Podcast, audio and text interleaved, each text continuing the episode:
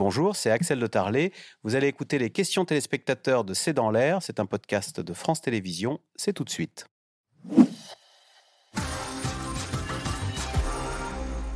Emmanuel Anison, c'est Fabienne en Seine-Saint-Denis qui s'interroge. La contestation est-elle dirigée contre la réforme ou contre Emmanuel Macron? Elle est dirigée euh, contre euh, un pouvoir politique dont dans lequel on ne croit plus, en fait. C'est-à-dire que quand on interroge les gens depuis le début de cette manifestation, très vite, ils passent au-delà de la question des réformes, de la réforme de la retraite, des, retraites, et, vraiment, on est tout de suite dans euh, le malaise euh, vis-à-vis euh, d'une démocratie qu'on estime malade, pas représentative, avec un manque de démocratie, etc. Et c'est vrai que c'est vraiment un discours qu'on entend en permanence. C'est pour ça que ça a été si fort la réaction au 49.3. C'est parce que le fond du mal-être, il est vraiment là. Comme il était d'ailleurs déjà chez Gilets jaunes, hein, ça avait commencé sur les questions économiques, très vite ça avait viré sur les questions politiques, et on parlait de référendum d'initiative citoyenne, de même qu'on parle là de référendum de, de, partagé.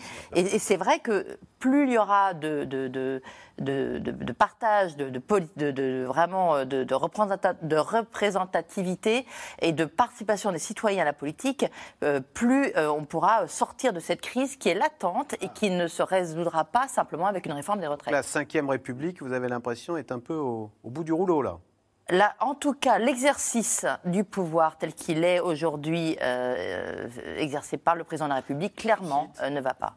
Et euh, Frédéric Dabi? Ce qui est très original, c'est la temporalité. On se pose ces questions alors qu'Emmanuel Macron n'est même pas à un an.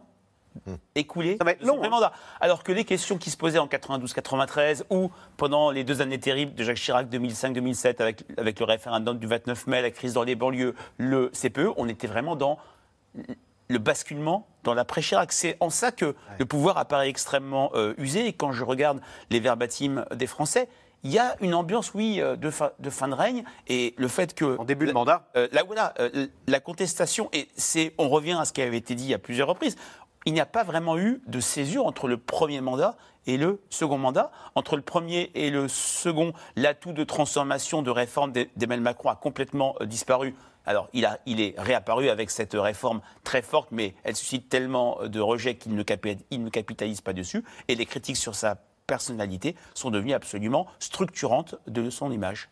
Euh, Emmanuel Alison, encore pour vous, c'est Agnès en Gironde. En dehors des Black Blocs, les violences ne se résument-elles pas finalement à quelques feux de poubelle? Alors, pour l'instant, les violences, effectivement, dans les échappées euh, nocturnes, c'est beaucoup des feux de poubelle. Euh, là, lors de la manifestation, il y a eu pas mal de, devantures de banques euh, qui ont été cassées, mais c'est vrai que. Et puis il y a des projectiles contre les forces de l'ordre. alors, Black Les Gilets jaunes, c'était plus violent?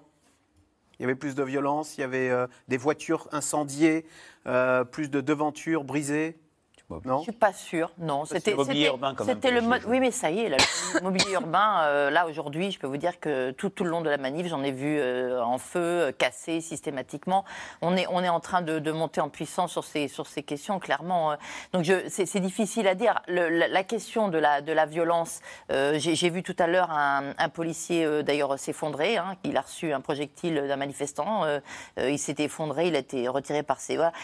Forcément, il y a un moment, la violence, elle va elle va arriver euh, d'humain à humain, quoi. Soisy Kemener, c'est Michel dans les Alpes-Maritimes. Si la rue est la représentante de la nation, à quoi servent nos députés?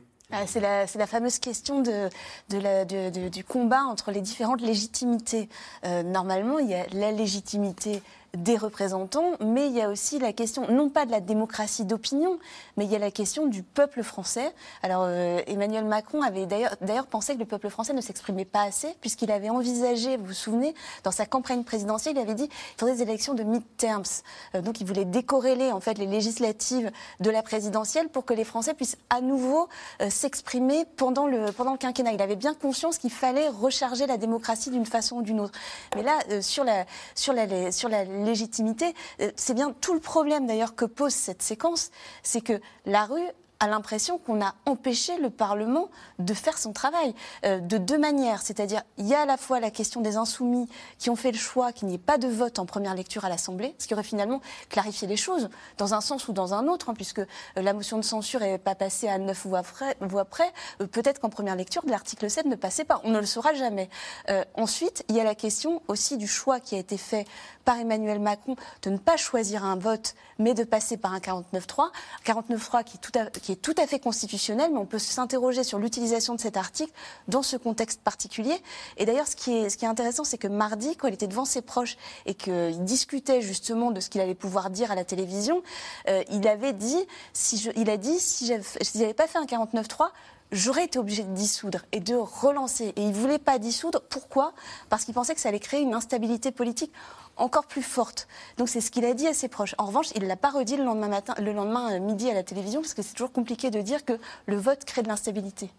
Frédéric Dabi, euh, Jean-Pierre Danleur, cette mobilisation va-t-elle redorer le blason des syndicats? Comment sortent-ils de cette séquence? Ah bah, Il est d'ores et déjà euh, redoré. Hein. Dans une enquête récente, il faut fiduciale pour Sud Radio, on teste la cote des partis politiques et des syndicats. Les syndicats arrivent devant les partis politiques. dans un contexte de défiance absolument euh, rarissime, où il n'y a qu'une seule, une seule, une seule euh, personnalité sur 50 dans le baromètre match qui a une majorité de bonnes opinions. Il y en avait 17 en 2012 et 8 en 2017. Hein. ça raconte la défiance des Français. Laurent Berger, qui s'est révélé euh, pour beaucoup de Français, a une cote d'opinion majoritaire. Maintenant, ce qui va peut-être être compliqué pour les syndicats, c'est expliquer un échec, puisque eh au final, si la loi euh, est appliquée, euh, si le mouvement s'étiole, si on finit par de la radicalisation, ce sera vu comme un nouvel échec. Euh, après cette dernière victoire obtenue en 2006 sur le contrat première embauche. Mais en tout cas, les Français ont redécouvert les syndicats. Est-ce que ça va se traduire par des adhésions de salariés? Je n'ai pas de données là-dessus. Est-ce que ça peut rajeunir? On disait ça peut, Oui, et puis on est dans un contexte où lundi prochain congrès de la, de la CGT, dans quelques semaines, fin du mandat de Laurent Berger. Est-ce qu'il peut y avoir un renouveau et un renouvellement? En tout cas, les Français voient les syndicats pour la première fois d'un nouvel œil depuis maintenant, euh, depuis vraiment plusieurs années. Mmh. Oui, non, parce qu'on a très peu de temps. Jean-Pierre dans le Barin, si les lycéens vont manifester en masse, cela ne va-t-il pas changer la donne pour le gouvernement, bien sûr? Ah bah, bien sûr que ça va changer, parce que de toute manière, tout pouvoir a très peur de, des jeunes, de la jeunesse, parce que la jeunesse veut souvent dire euh, un, contrôle, difficulté de contrôle, et puis une jeunesse euh, qui n'a pas probablement de, de, de, mot d'ordre précis, si vous voulez. C'est euh, un rejet de, de, l'ordre, c'est un rejet euh, du pouvoir, c'est un rejet des, la génération, des générations, et donc c'est toujours difficile. Et ils ont, c'est ça dont ils ont peur. Je vous rappelle 1968, et je vous rappelle Malek Oussekine 86. 86, euh, la mort de Malek Ousekine qui avait été euh, fatale à la loi de Baquet. N'oubliez pas que c'est dans l'air par votre rencontre, hein, c'est dans l'air sur scène, en public, où vous pourrez poser vos questions.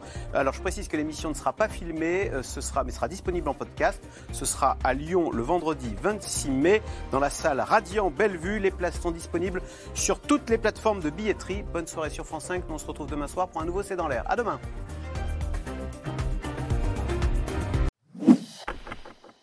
Merci d'avoir écouté C'est dans l'air. Comme vous le savez, vous pouvez désormais écouter l'intégrale, mais aussi l'invité ou vos questions à nos experts. Tous ces podcasts sont disponibles gratuitement sur toutes les plateformes de streaming audio. Et pour le replay vidéo, c'est sur France.tv, bien évidemment. À bientôt.